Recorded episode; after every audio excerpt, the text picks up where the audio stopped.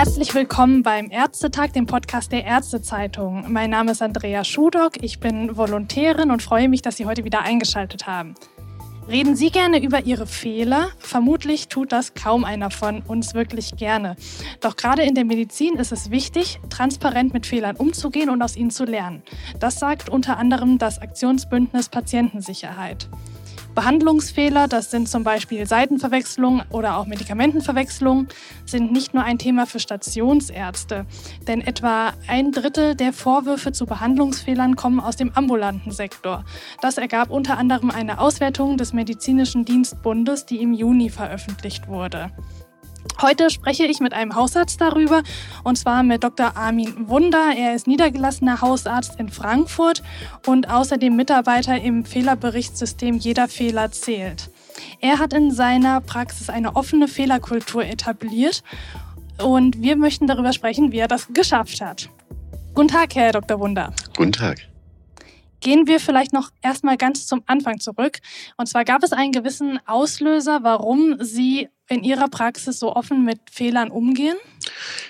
Eine Motivation gab es, und zwar eine Motivation durch das Institut für Allgemeinmedizin an der Goethe-Universität.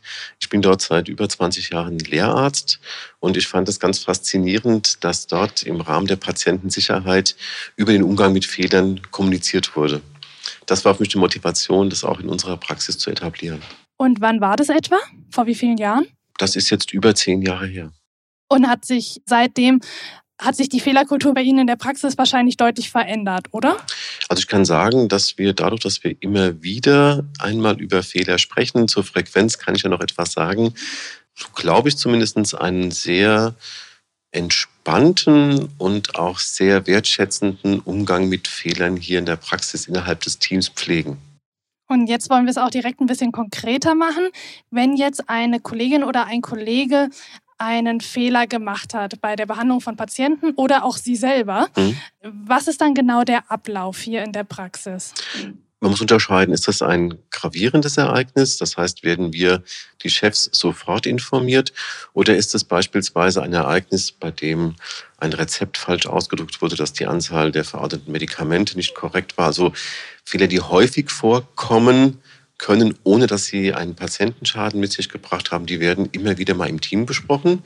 Also das empfehle ich eigentlich auch. Fehler, die oft passieren sollten, besprochen werden und Fehler, die gravierend sind. Gravierende Fehler, wenn es denn ja, gravierend ist, hatten wir beispielsweise die Situation, dass eine Mitarbeiterin einen Patienten geimpft hat, respektive impfen wollte, sie aber nur das Lösungsmittel, aber nicht die gelöste Impfsubstanz gespritzt hat. Das heißt, der Patient bekam also im Prinzip destilliertes Wasser intramuskulär, weil sie vergessen hatte, die Impfung entsprechend aufzubereiten. Und das hat sie als gravierend erlebt. Ich meine, es ist ja auch eine Körperverletzung, eine Impfung, muss man klar sagen. Da kam sie sofort zu mir, hat das gesagt. Und dann haben wir auch sofort reagiert und haben ganz transparent dem Patienten gesagt, das und das ist passiert. Wir bitten um Entschuldigung. Wir machen uns mal Gedanken, wie es dazu kommen konnte und haben ihn dann eben ein zweites Mal stechen müssen, dann eben mit der entsprechend aufbereiteten Impfung. Das war ein Beispiel bei dem Patienten, also gravierend in Anführungszeichen, weil eben eine Körperverletzung nochmal durchgeführt werden musste, aufgrund einer offen gelebten Fehlerkultur dann gut versorgt wurden, indem wir sie informiert haben, haben uns dafür um Entschuldigung gebeten und haben gesagt, wir werden mal in Ruhe analysieren, was wir tun können, damit es nicht nochmal passiert.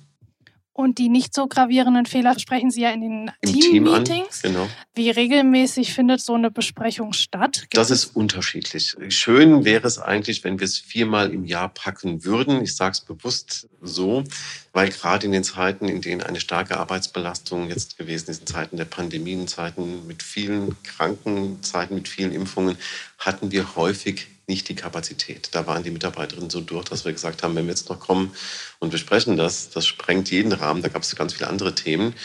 Ansonsten, wie gesagt, wenn etwas häufiger auftritt, wird es ausgepackt und besprochen im Team.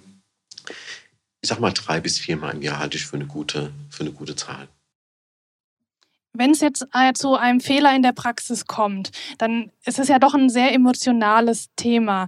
Und die Schuldfrage steht hier natürlich im Raum, aber darum soll es ja nicht vorrangig gehen. Genau. Also wie schafft man es denn trotzdem sachlich im Team darüber zu diskutieren? Gerade wenn das Team natürlich aus mehreren Menschen mit diversen Persönlichkeiten besteht mhm. mhm. und jeder seine eigene Sicht der Dinge hat. Ich denke, es sind zwei Faktoren, die eine Rolle spielen. Zum einen ist erstmal die Frage, wie konnte es dazu kommen? Welche Faktoren haben dazu beigetragen? Und es ist nicht die Frage, wer war es gewesen? Und da hilft, glaube ich, eine entemotionalisierte, in Ruhe durchgeführte Analyse. Das heißt, die Situation anschauen, was ist eigentlich passiert. Einfach die nackten Tatsachen schildern. Sich anzuschauen, die Akteure, wer hat was wie verstanden, zu welchem Zeitpunkt, wer hat was wie gemacht. Dann, welche Folgen hatte das Ganze? Und wenn man sich das in Ruhe angeschaut hat, dann kann man vielleicht ein Ergebnis formulieren. Also was hat es für Konsequenzen für die Praxis, für unser Handeln, für die Kommunikation mit Patienten, für Abläufe und so weiter. Das heißt, dass man in Ruhe schaut, vor allen Dingen, welche Faktoren haben dazu beigetragen, dass dieses Ereignis eingetreten ist, weil keiner macht ja extra und gerne Fehler. Und da, glaube ich, hilft es ganz gut, sich so ein System anzuschaffen, bei dem man Schritt für Schritt die von mir genannten Punkte durchgeht. Das nimmt schon mal sehr viel Emotionen raus und auch so diese Benennung, ach, das war die, die immer die Fehler macht. Das finde ich ganz schrecklich, wenn man so eine Mitarbeiterin, einen Mitarbeiter hat, der dann immer dafür verantwortlich ist, weil die ja immer zu spät kommt und weil die immer die Fehler macht. Das ist Quatsch. Das hilft weder der betroffenen Person noch hilft der Fehlerkultur. Das Wort immer sollte man wahrscheinlich generell meiden, auch bei privaten Streitigkeiten. Wer immer, immer sagt, hat immer Unrecht. Genau so ist es. Evaluieren Sie denn auch Ihre, also wenn Sie jetzt Erfahrungen gesammelt haben aufgrund eines Fehlers, der einmal oder mehrfach aufgetreten ist und eine Änderung vornehmen, wie evaluieren Sie diese dann? Nicht hochwissenschaftlich. Wir mhm. schauen im Prinzip dann nach einer gewissen Zeit im Team nach, was hat die Veränderung gebracht, konnte dadurch ein Beitrag geleistet werden, dass beispielsweise die Anzahl der Medikamentenpackungsgrößen, die vorher häufiger mal falsch ausgedruckt worden sind, nicht mehr so häufig falsch ausgedruckt wurden. So machen wir das, aber das ist wie gesagt keine wissenschaftliche evidenzbasierte Untersuchung, die wir da durchführen. Also einfach sozusagen beim nächsten vierteljährigen Treffen ungefähr schauen wir ähm, nach wird nochmal drüber geschaut, was war letztes Mal Thema und Ganz wie hat genau. sich die Situation entwickelt. So, Sie haben es vorhin schon mal angesprochen, dass natürlich auch die Kommunikation zu den Patienten, bei dem es zu einem Fehler gekommen ist, wichtig ist. Mhm. Ich kann mir vorstellen, dass einige Patienten da vielleicht auch überreagieren oder gemäß der Situation sehr aufgebracht sind. Was können Sie denn Ihren hausärztlichen Kollegen und Kolleginnen empfehlen bei der Kommunikation mit den Patienten, wenn es darum geht, eigene Fehler zuzugeben? Das ist wahrscheinlich schon der erste Tipp, den eigenen Fehler zugeben. Genau, ich denke auch, da gibt es ja auch ganz gute Untersuchungen drüber, dass Patienten eine, eine offene Kultur auch möchten, dass man sagt, dass etwas eben passiert ist, von dem wir sagen, es soll so nicht passieren. Und wir bitten da um Entschuldigung. Und dass man beispielsweise hingeht als Chefin, als Chef und sagt, kommen Sie in mein Zimmer, wir haben hier ein anderes Setting als im Labor oder wo auch immer das Ganze stattgefunden hat. Wir besprechen das jetzt mal in Ruhe. Ich habe gesehen, da ist ein unerwünschtes Ereignis eingetreten. Das tut mir sehr leid. Ich finde das ganz, ganz wichtig. Und allein, wenn Sie diese Ruhe schon mal reinbringen und wirklich mit den Menschen empathisch sprechen. Und wir Hausärztinnen und Hausärzte haben ja doch ein sehr, sehr enges Verhältnis zu unseren Patienten, die wir seit Jahrzehnten häufig kennen. Dann kann man wirklich davon ausgehen, dass die Emotionen schon mal nicht so hochgekocht werden. Und wenn auch jemand sieht, man kümmert sich drum und man sagt ihm, dass man bereit ist zu schauen, wie es dazu kommen konnte und dass man alles tun wird, um zukünftig solche Fehler oder unerwünschten Ereignisse zu vermeiden, dann trägt das schon sehr dazu bei, dass die Stimmung nicht sehr hoch kocht.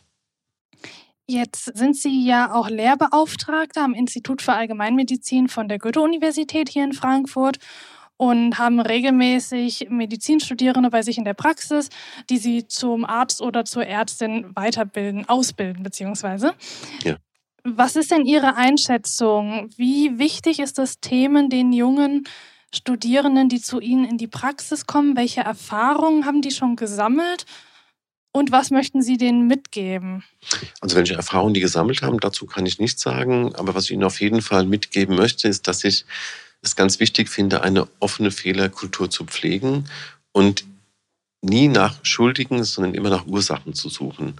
Und das versuche ich auch in den Seminaren, die ich zu diesem Thema gebe, beispielsweise im Rahmen des PJ-Unterrichtes, zu kommunizieren Und ich finde es ganz spannend, wenn auch die Kollegen, die beispielsweise im praktischen Jahr sind, so aus ihren eigenen Erfahrungen berichten und auch darüber berichten, wie damit umgegangen wurde. So kann ich sagen, und das habe ich sehr positiv erlebt, dass ich häufig die Erfahrung sammeln durfte, dass eine offene Fehlerkultur in vielen Bereichen schon gelebt wird. Da ist immer noch Luft nach oben, ganz klar.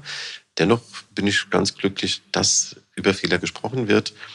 Und das haben die jungen Kollegen der, im praktischen Jahr auch so zurückgemeldet. Gerade in der Klinik ist es ja normaler, über Fehler zu sprechen und diese auch anonym gegebenenfalls zu reporten. Mhm. Warum könnte Ihrer Meinung nach dieses System in den hausärztlichen Praxen noch nicht so stark ausgeprägt sein? Beziehungsweise ist das Ihre Erfahrung? Wenn ja, warum? Sagen wir es mal so, ich habe ja sehr viel auch mit Kolleginnen und Kollegen zu tun, die ebenfalls in der Lehre aktiv sind, die bei uns in den Lehrstuhl angebunden sind.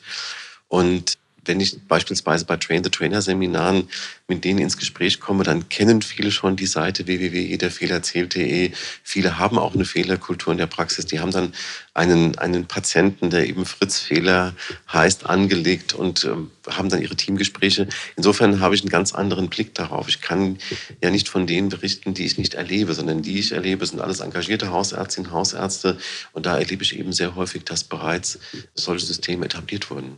Was ein Hemmnis sein kann, möglicherweise der Zeitfaktor, der vielleicht einige davon abhält. Teamgespräche sind mit so vielen Themen schon besetzt, dass man nicht noch ein Thema obendrauf pfropfen möchte. Ich kann Ihnen da leider wenig Auskunft geben. Ich habe keine weitere Idee. Zeit ist ja immer ein wichtiger Faktor in der hausärztlichen Praxis. Aber es ist ja auf jeden Fall schon mal gut zu hören, dass einige Kollegen auf jeden Fall auch, viele Kollegen bereits großen Wert auf das Thema ja, legen. Das ist meine Erfahrung. Ja. Genau, zuletzt hätte ich noch eine ein bisschen politischere Frage. Und zwar hat ja auch der Medizinische Dienstbund gefordert, dass diese Never-Events, also Behandlungsfehler, die schwerwiegend sind, aber eigentlich vermeidbar wären, Flüchtigkeitsfehler, verpflichtend gemeldet werden sollten. Mhm. Und auch der Patientenbeauftragte der Bundesregierung sagt, dass er sich für so einen Aufbau eines nationalen Registers zur anonymen Erfassung von diesen Never-Events einsetzt. Was ist Ihre Meinung? Ist die Verpflichtung hier der richtige Weg oder sollte mehr an die Freiwilligkeit der Ärztinnen und Ärzte appelliert werden? Ich bin ein großer Freund der Freiwilligkeit, weil ich ein großes Autonomiebedürfnis habe.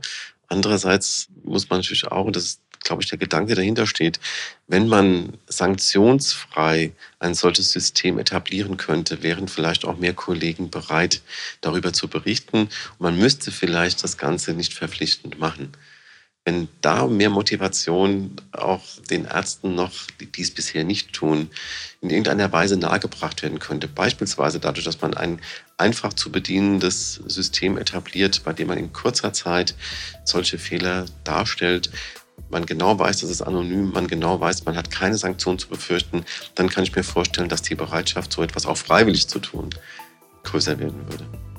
Ja, vielen Dank, Herr Dr. Wunder. Äh, vielen Dank auch, dass Sie mich persönlich in Ihre Praxis eingeladen haben. Das hatten wir beim Ärztetag-Podcast auch noch nicht so oft. Und ich wünsche Ihnen alles Gute. Ja, vielen Dank. Tschüss.